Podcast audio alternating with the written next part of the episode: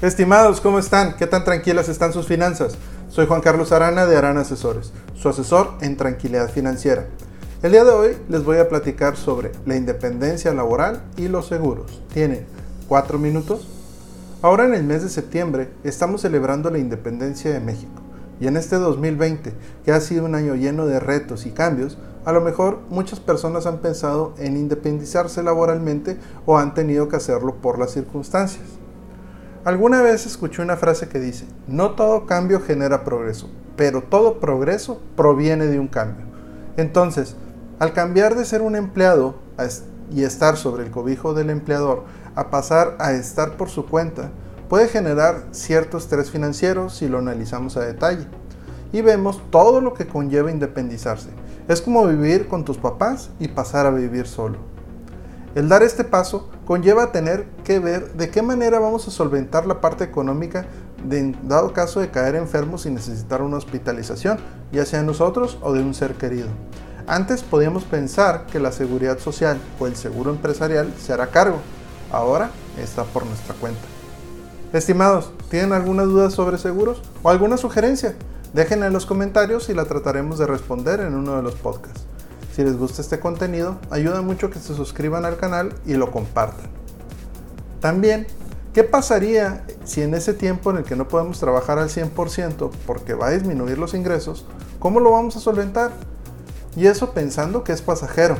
¿Qué pasa si debido a las enfermedades o a, algún accidente sufrimos una incapacidad total y permanente? ¿Quién va a ver por las finanzas personales?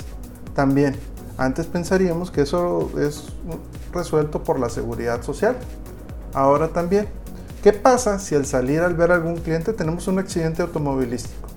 También existe mucha gente que tiene su seguro de automóvil y lo tiene ligado a la flotilla de la empresa.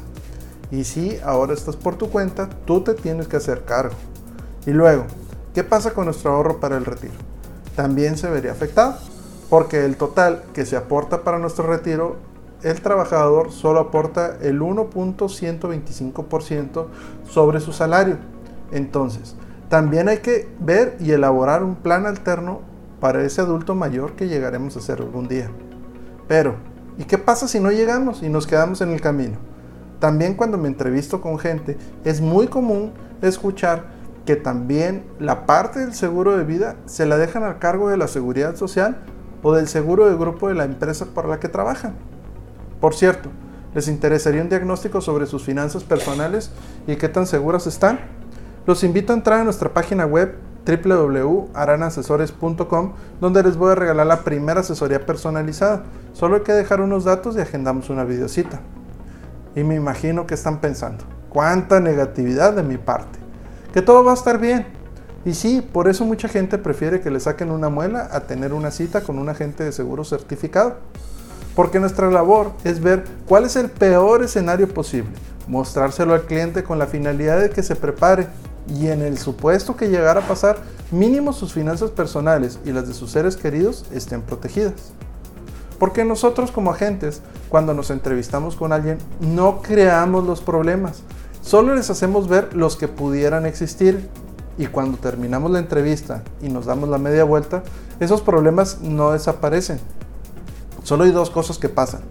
Se pueden quedar con ellos y solventarlos con recursos propios o trasladarlos a una póliza de seguro que se haga cargo de la parte financiera por ellos. Y como podemos ver, Sí, es todo un reto el independizarse laboralmente, ya sea por gusto o por necesidad, pero también es una gran oportunidad de crecer y dar ese paso como cuando salimos de casa de nuestros papás y poder avanzar sin límites.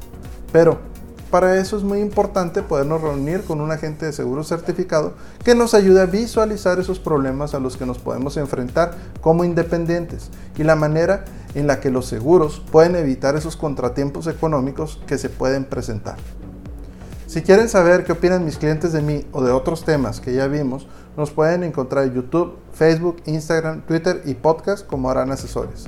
Y como cada semana, les pido una disculpa, porque si antes les pasaba esto y no estaban protegidos, era por desconocimiento. Ahora si les pasa, es por gusto. Les deseo unas finanzas tranquilas.